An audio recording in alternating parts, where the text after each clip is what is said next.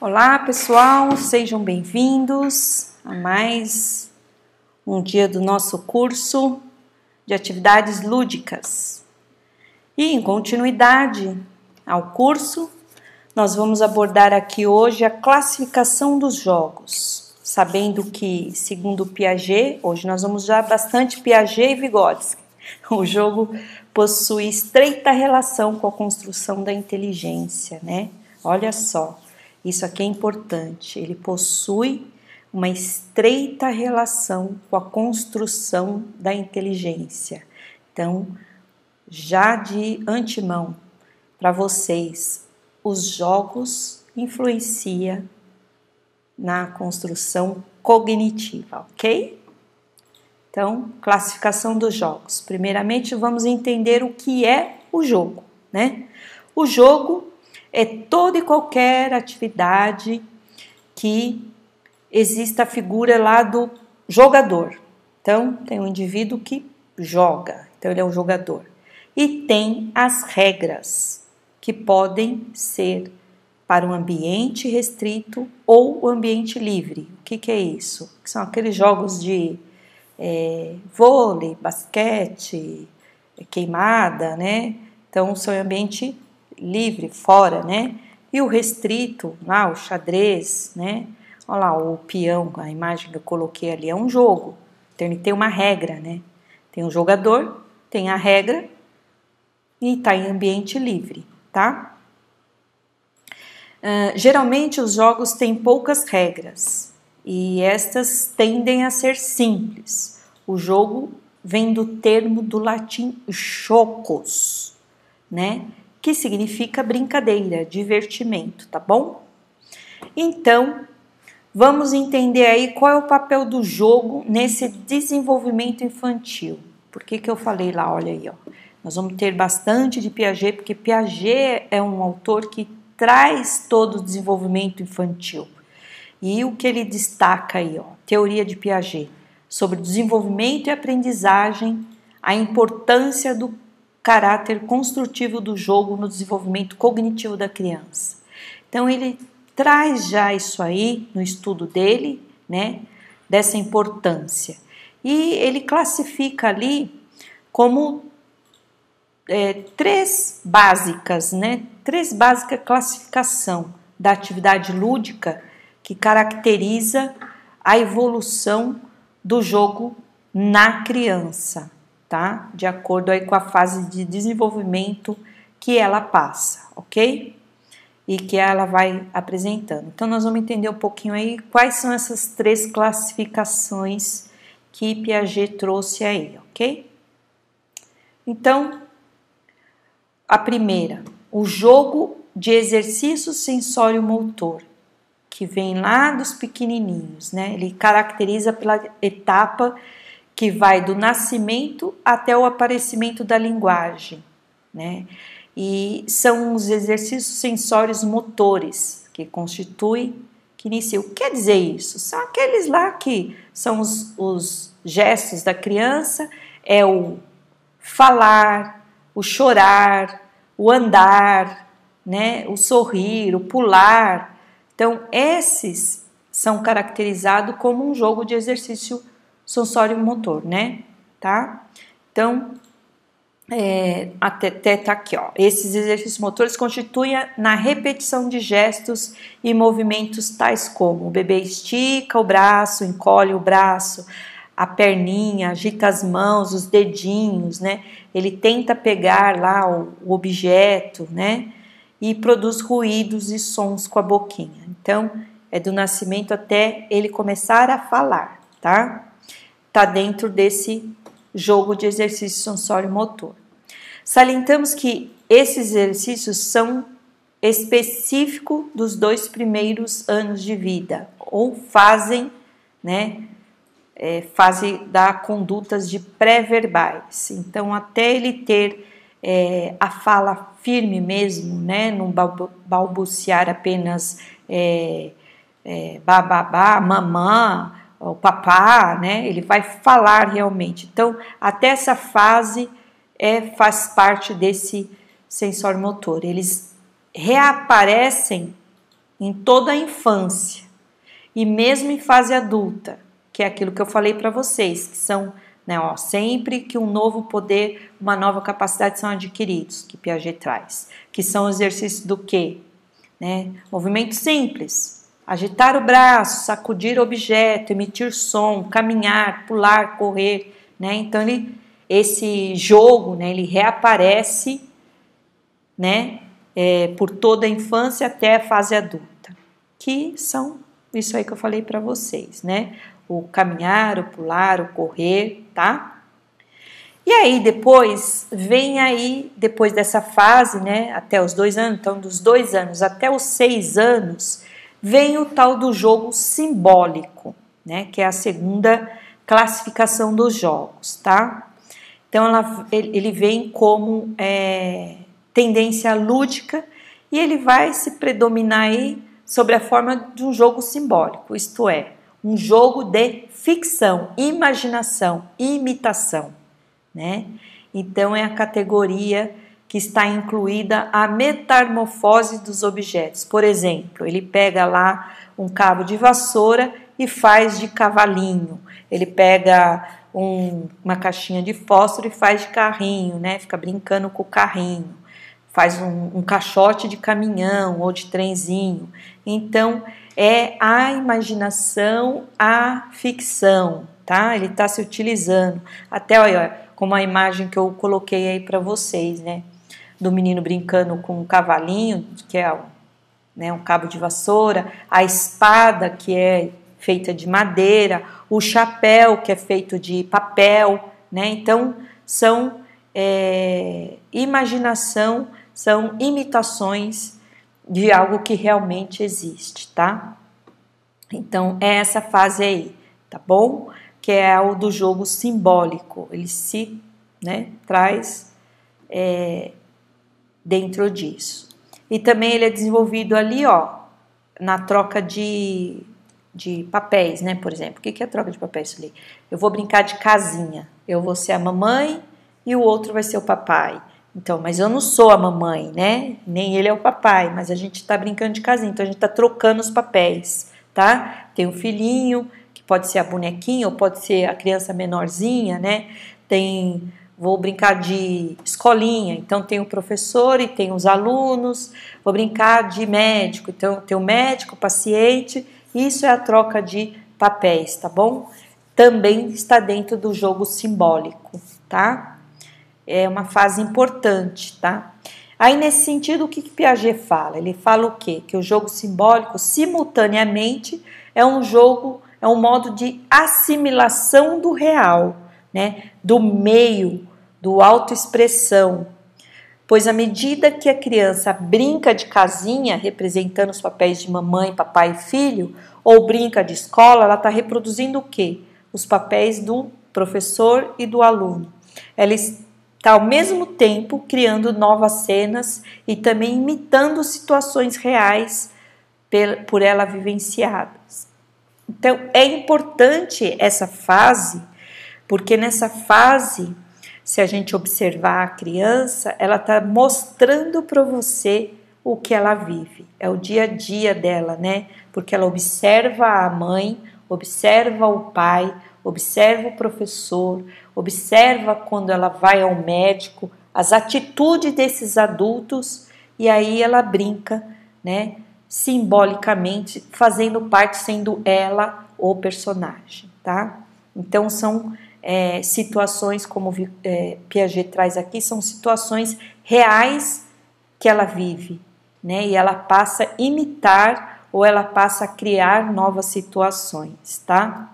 Então, olha esse, esse, essa parte aqui que eu trouxe do que Piaget fala, né? Que é a função do tipo de atividade lúdica. Ó, ela consiste em satisfazer o eu, né? Por meio da transformação do real em função de desejo. O que, que é isso? A criança que brinca com boneca refaz a sua própria vida. Então, ela está sendo a mamãe da boneca, ela está sendo boneca na vida real, né? E ela na brincadeira está fazendo o papel da mãe. Então, ela está é, mostrando para você a própria vida dela. Então, ó, corrigindo a sua maneira, né? E revive todos os prazeres e conflitos, resolvendo-os, ou seja, complementando a realidade através da ficção. Então, esta fase do jogo, né, essa classificação do jogo, do jogo simbólico é importante na para aquisição de novos conhecimentos. Porque nessa fase que você começa a observar, porque a criança está mostrando para você a vida dela através de uma brincadeira, tá? Então ali ela vai resolver ou não os seus conflitos, ela vai reviver ou não os seus prazeres, tá? Então, através dessa fase é muito importante. O jogo simbólico ele tem a função do quê? De assimilar a realidade que pode aparecer ali por meio de, né, de um de uma imitação, né? E ela vai por meio disso resolver um conflito, né? É uma compensação das necessidades que ela não consegue satisfazer na vida real. Então ela vai satisfazer na brincadeira, né, na inversão dos papéis, tá? Então muitas vezes a criança, é, principalmente aquela, né, que ela não tem um limite, né, posto ali entre das suas vontades ainda, não desenvolveu bem lá a habilidade psicomotoras, como eu já trouxe para vocês, não foi desenvolvido isso nela, então ela não tem né, o limite das suas vontades controlada e através desse brincar ela coloca em jogo né, a resolução desse conflito dela, né, de tentar resolver isso, que a mãe não atende aquela vontade dela e através da brincadeira ela tenta resolver isso dentro dela, ela tenta desenvolver essa habilidade psicomotora dela, tá? Então é muito importante a criança passar por essa fase do jogo simbólico, tá bom? Bom, e aí eu trago para vocês a terceira classificação, que são os jogos de regra, né? Que Vigodes, que Vigodes não, que Piaget traz para gente. Então, os jogos de regras, a terceira classificação da atividade lúdica. O jogo de regra, ele inicia-se por volta ali dos cinco anos, né? mas ele vem, é, vai desenvolver mesmo é a partir dos 7 até os 12 anos, né? Predominantemente na vida ali do indivíduo. Então, a partir dos 7 aos 12 anos que é desenvolvido aí é, essa classificação de jogo, tá? É, o jogo de regras são combinações sensórios motores. É o que? É aquele jogo de corrida, é o jogo com bola, é o jogo é, de carta, é o jogo de xadrez, é o jogo que ele está ali jogando com a, a, bolinha de gude, tá? É, esses jogos são jogos com regras, tá? Em que a criança ela vai competir, né? Com outros, com outras pessoas, com outras crianças, né? E sem a regra, né? Sem o que a regra, ele seria inútil, né? Seria o a criança ficar ali com a bolinha jogando por jogar, tá? Então, é essas regras que vai trazer a combinação aí com o sensório motor que vai desenvolver essa habilidade da criança. E ela vai regulamentar o que? O código de transmissão de geração por geração, quer por acordos momentâneos ou não. O que, que Piaget está dizendo aqui? Ele está dizendo que a criança vai aprender, né, através de um jogo de regras, por exemplo, quando você senta para ensinar ela a jogar o xadrez, por exemplo. Ela está aprendendo de geração por geração. É um pai que está ensinando, é um professor que está ensinando, né? E é ali que ela vai desenvolver toda essa sua habilidade, né? E vai trazer novos conhecimentos. O que caracteriza o jogo de regra é o fato né, da regulamentação por meio de um conjunto sistemático de leis. O que é isso, professora? Isso quer dizer as regras. Né? Então, o que caracteriza ele são as regras, né? Que vai assegurar o que? A reciprocidade por meios empregados. Então, é, quando eu coloco a regra nesse jogo, ele não tem vantagem nem para um nem para o outro. É seguir a regra para ver quem realmente ganha, né? Quem realmente vai passar por isso.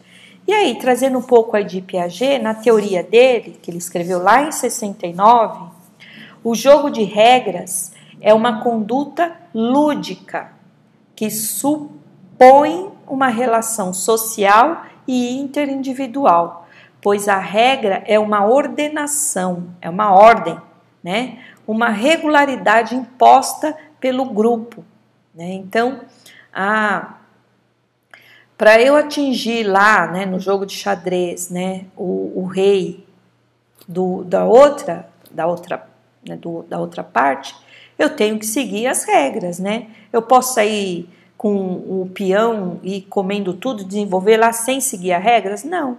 Eu tenho que caminhar conforme é, está dizendo a regra, ok? Então elas são impostas por quem? Pelo grupo, por quem desenvolveu o grupo, né? E sendo que sua violação é considerada uma falta lá. Se eu, né, estiver jogando e falhar ou violar uma das regras, né, é, perdi o jogo, né? Então, é, é isso que ele traz ali. Portanto, ó, essa forma do jogo prevê o quê? A existência de parceiros, uma certa obrigações comuns, as regras, e o que se refere a um caráter eminentemente social.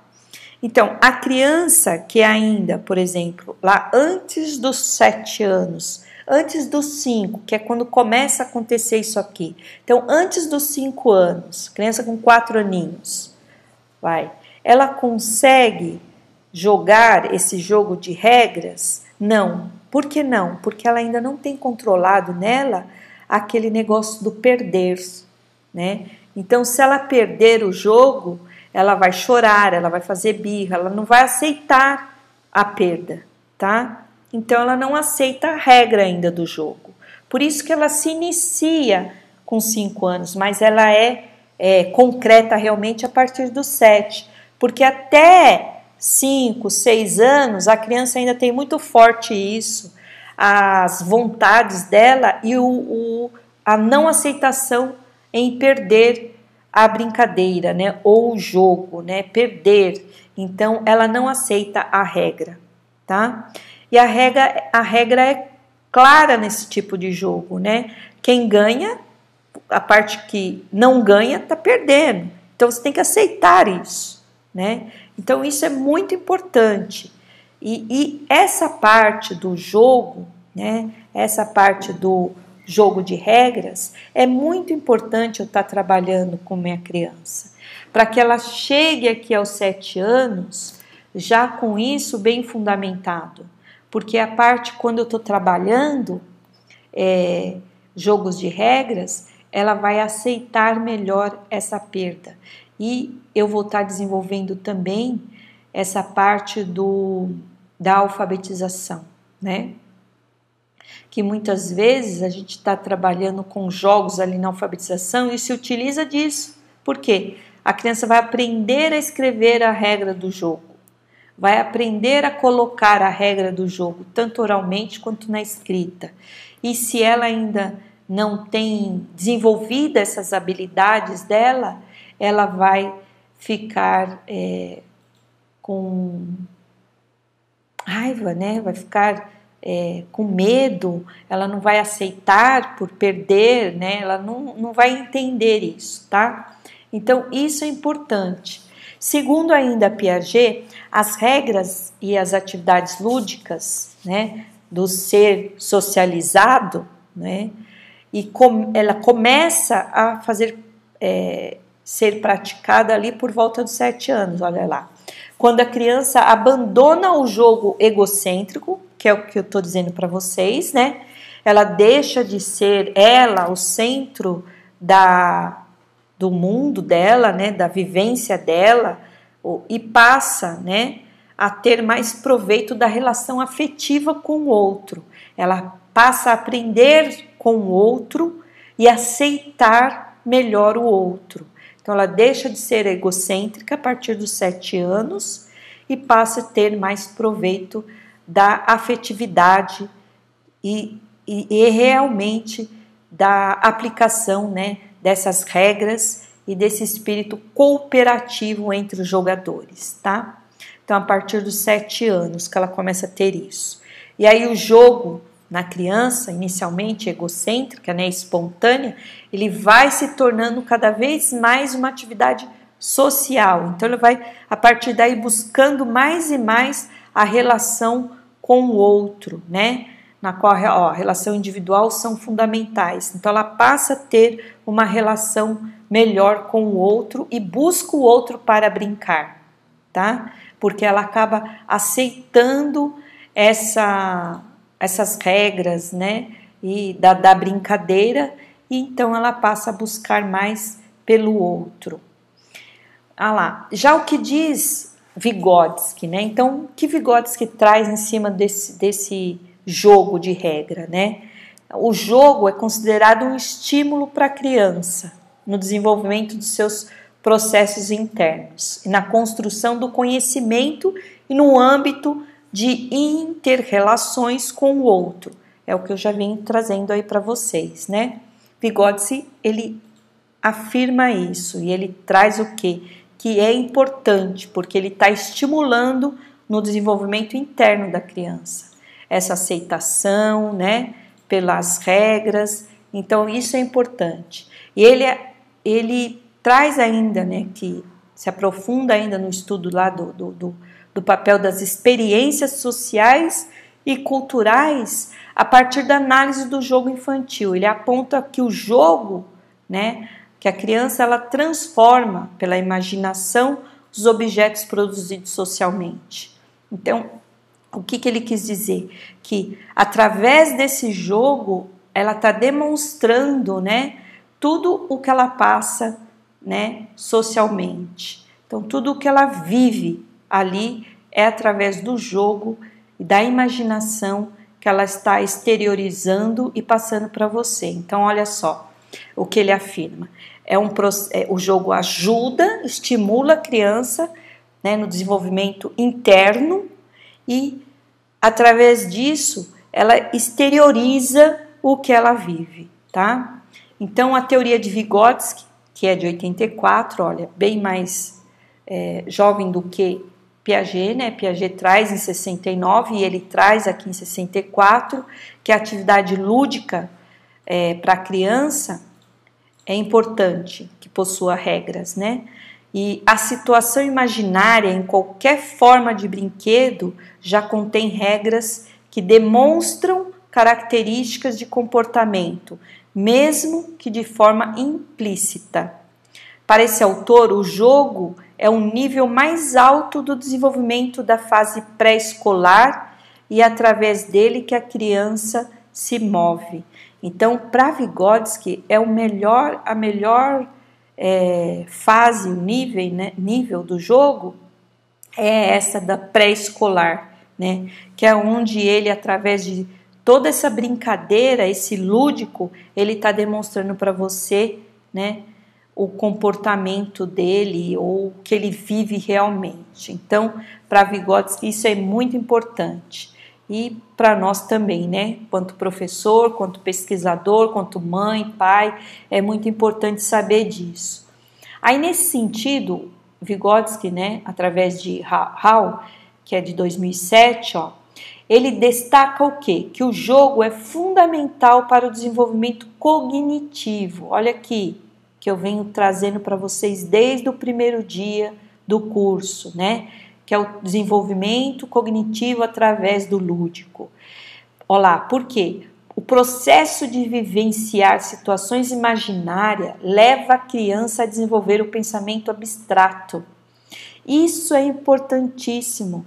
Toda criança que brinca com esse jogo, né, com essa situação imaginária, ele melhora o seu pensamento abstrato, que é necessário lá com sete anos, quando começa a desenvolver as habilidades para matemática, tá? Por isso que é importante esse desenvolvimento do jogo na fase imaginária. A criança imaginar, né, que um, um cabo de vassoura é um cavalinho, que um, uma caixinha de fósforo é um carrinho.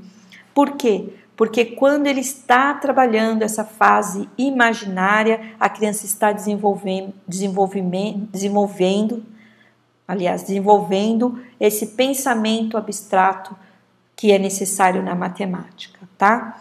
Quando os novos relacionamentos são criados no jogo entre significações, interações com objeto e ações, que é isso que eu disse agorinha, que é o cabo de vassoura, um cavalinho, que é a caixinha de fósforo, um carrinho. É esse relacionamento, é, é criando isso que a criança está desenvolvendo aqui o seu pensamento abstrato, ok? A partir das teorias de Piaget e Vygotsky, entende-se o quê? Que é preciso refletir o papel do educador ao utilizar o lúdico como recurso pedagógico, o que lhe possibilita o conhecimento sobre a realidade lúdica da criança, sobre seus interesses e necessidades.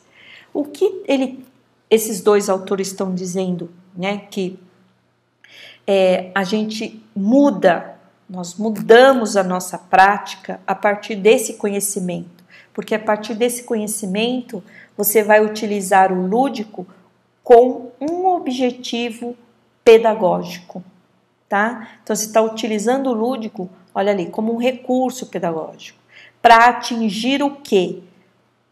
O pensamento abstrato, por exemplo. Então eu estou brincando com as crianças, ah, vamos fazer é, brinquedos a partir de um no cabo de vassoura. O que pode ser o cabo de vassoura? E eles vão falando, ah, um cavalo. Ah, vamos fazer chapéu, chapéu de soldado a partir de um jornal, né? Então a criança ela está a partir dessas brincadeiras, desse jogo, desenvolvendo essa, esse pensamento abstrato. Então, o professor também né, começa a refletir sobre a sua prática para atingir o processo de aprendizagem e conhecimento da criança, para que ela consiga adquirir esses novos conhecimentos.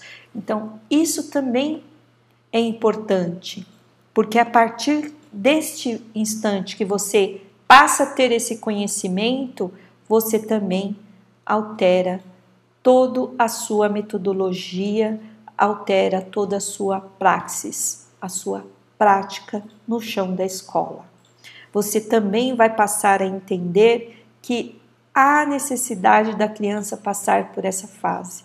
E muitos, pessoal, muitos das nossas crianças de hoje em dia é tolhido, né, essa fase deles brincarem com o imaginário deles, né?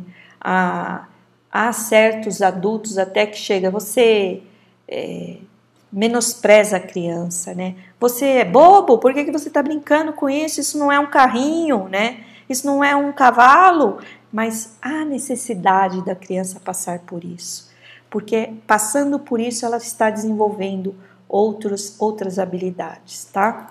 Então é importante você saber disso para que você também, professor, mude a sua prática.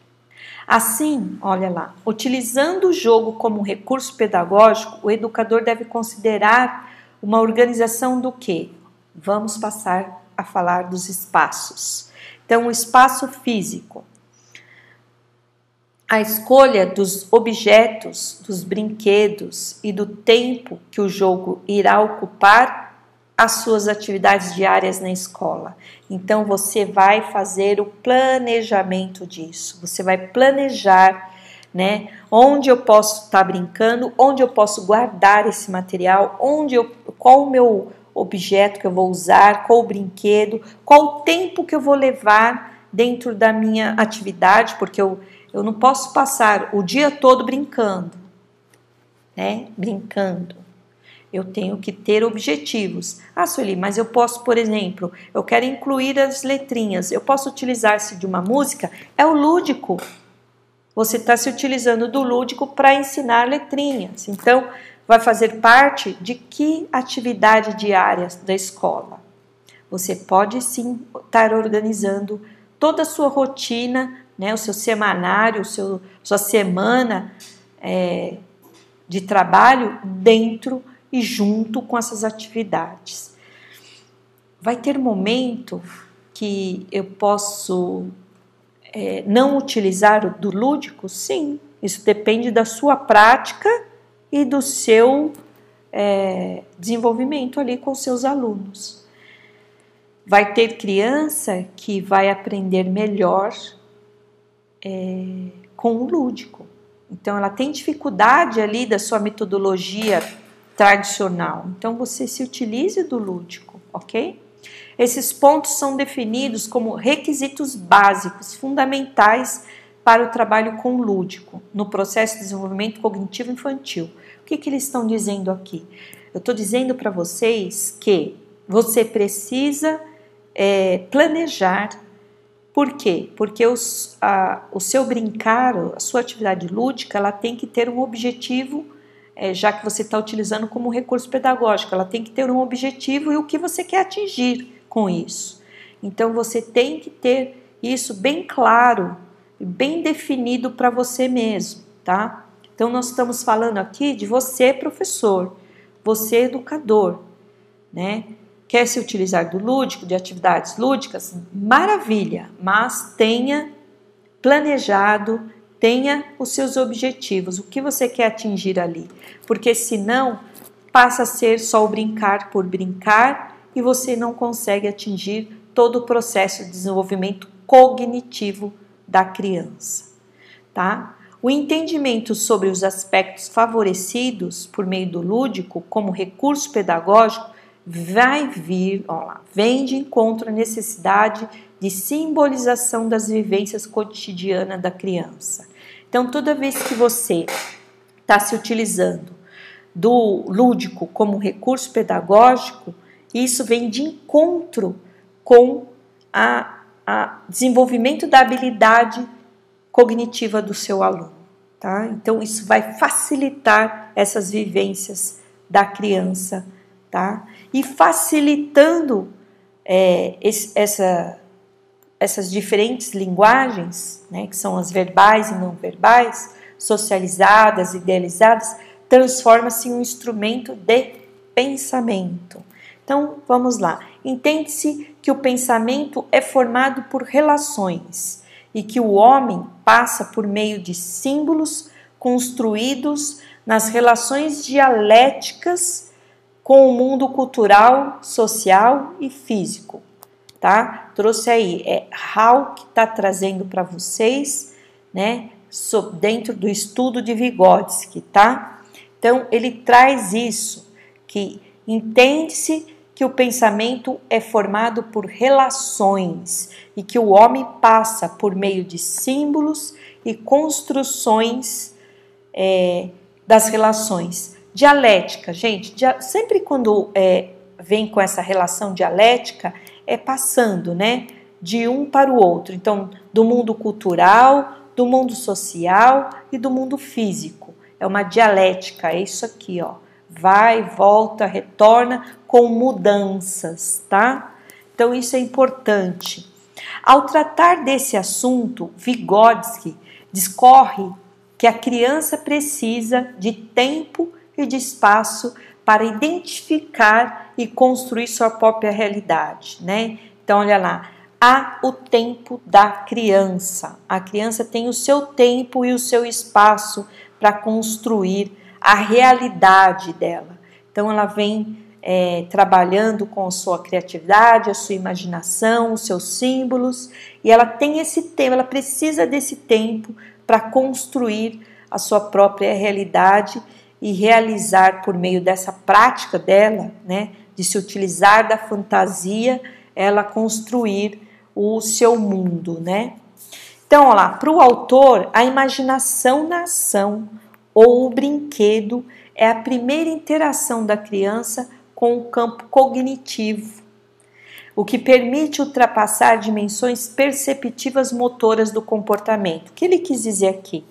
O que ele quis dizer é que quando a criança se utiliza da imaginação dentro de uma brincadeira ou do próprio brinquedo, ela deixa de ter somente aquelas dimensões motoras, que é o mexer o bracinho, é, o balbuciar, né? Ela está passando a ter a imaginação, o cognitivo, o campo cognitivo está em ação, tá? Então ela está passando pelo processo de conhecimento cognitivo.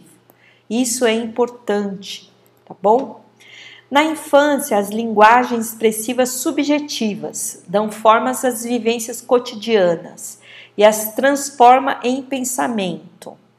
Numa construção dialética, sistematizando os processos primários, básicos ou elementares em processos complexos. O que Vygotsky traz aqui, o que a Sueli está falando aqui? Que nós estamos dizendo que a infância é uma fase onde ele vai deixar de se expressar subjetivamente, tá?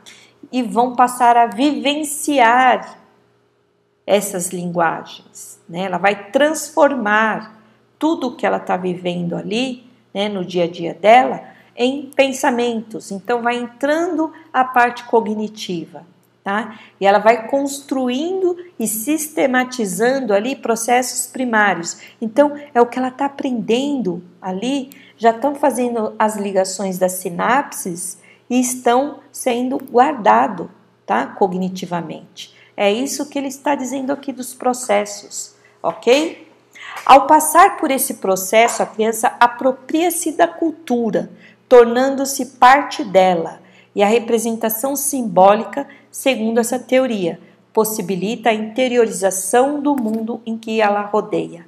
É o que ela está vivendo, é o que ela está aprendendo, fazendo sinapses e guardando em sua memória. É isso que ele está dizendo, que mesmo é, pela representação simbólica, ela está fazendo conhecimento, ela está guardando conhecimento. Por quê? Porque fez significado para ela. Então, fez sinapses, fez ligações e ela está cognitivamente aprendendo.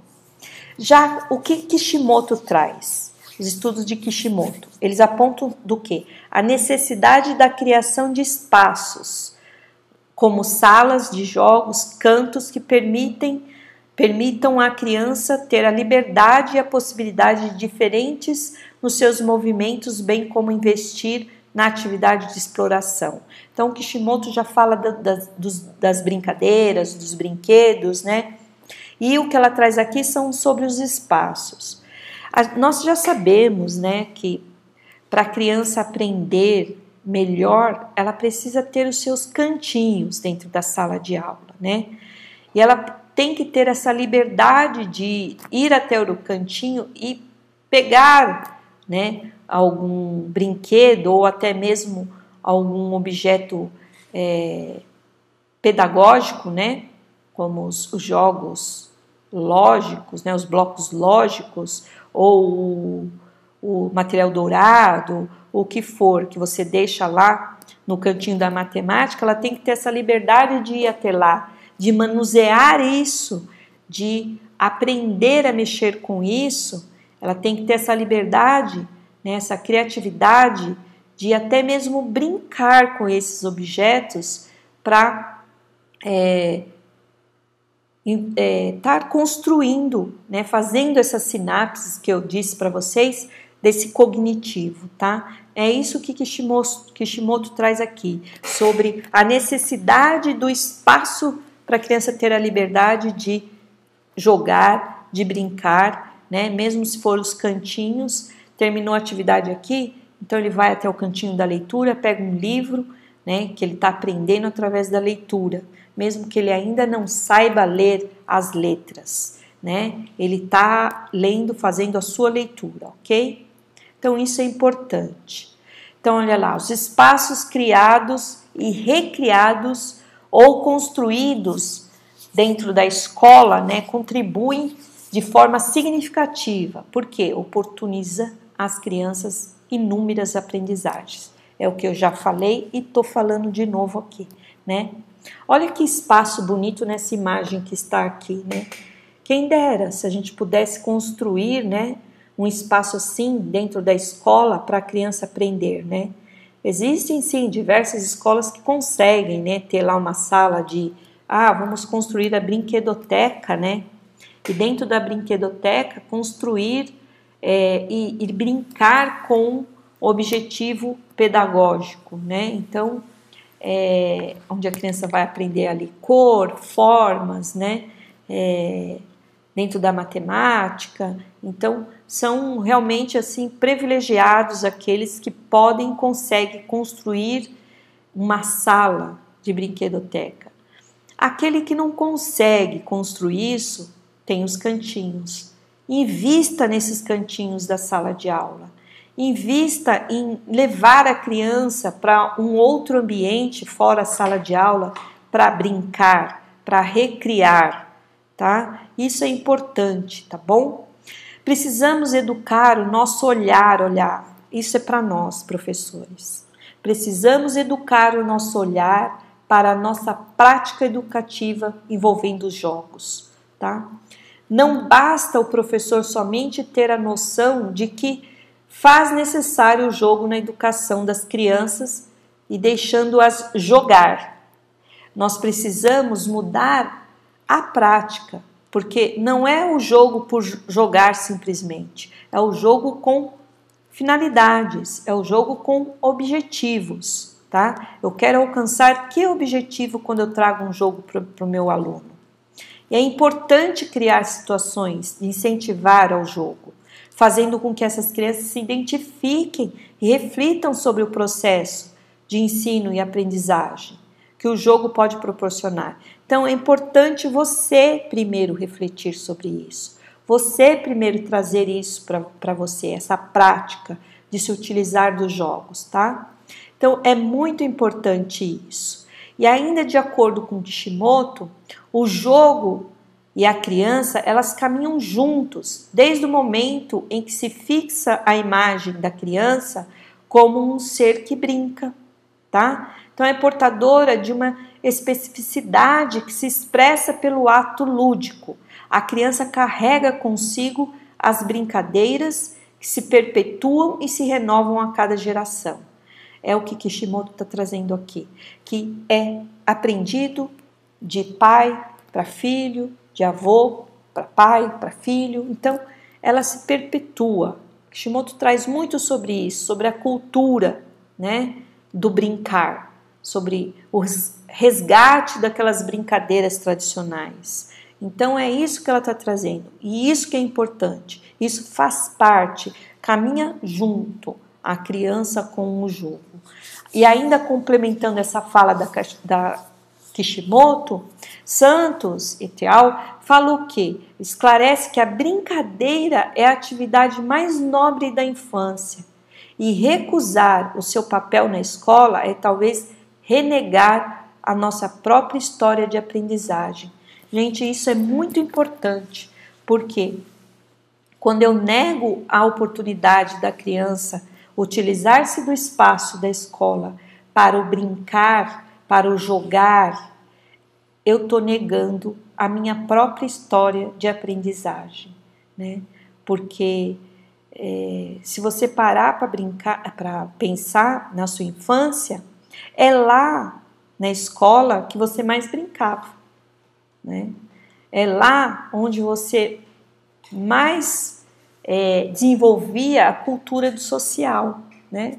Existem até alguns professores que falam: ah, esse aluno só vem para o social, né? só vem para se envolver com o outro. Mas não esqueçam que toda vez que ele está se envolvendo com o outro, ele também está aprendendo, porque a, a criança aprende, aliás, todos nós, né? Aprendemos com o outro muito mais do que sozinhos, tá?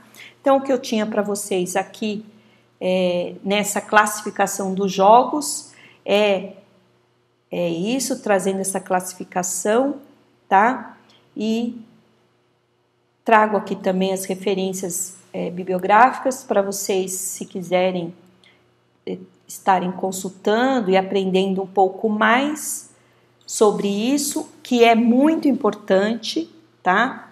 Você saber né, qual o significado de tudo isso na vida da criança é importante, tá bom? Porque a partir daí você também está aprendendo e está se organizando, está buscando essas atividades lúdicas com um firmamento, com um fundamento pedagógico, né? Ah, eu posso brincar com tal jogo que eu vou estar desenvolvendo, é, desenvolvendo ali o pensamento abstrato do meu aluno, que eu vou atingir ali para ele aprender a somar, a, aos números, né? Como é difícil aprender os números, o contar, né? Porque são é, bem abstrato para eles, né? Não faz parte da do concreto para a criança ainda essa parte. Então, através dessas atividades lúdicas do jogo, eu vou estar desenvolvendo tudo isso, tá bom?